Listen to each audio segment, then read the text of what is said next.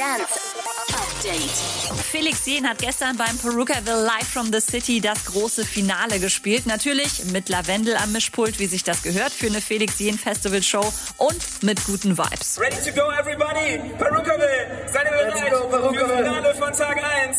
Jetzt 90 Minuten Felix Jen live für euch. Let's go! Let's go, ich brauche gerade Heute Abend stehen bei der Perukaville Special Edition Larry Luke, alle Farben, Fede Legrand, W&W und Brandon Hart an den Decks. Dimitri Vegas und Like Mike haben eine neue Tomorrowland EP announced. Summer of Madness. Am Sonntag gibt's den ersten kostenlosen Download. Don Diablo hat seinen ersten eigenen Insta-Filter, so eine total abgespacede Hexagon-Maske.